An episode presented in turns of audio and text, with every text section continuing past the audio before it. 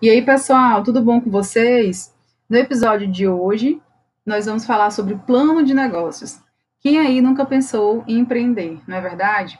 Essa pandemia, então, nos trouxe essa oportunidade, né? Muitas pessoas resolveram empreender por oportunidade, por necessidade, né? Algumas tiveram, é, perderam o emprego.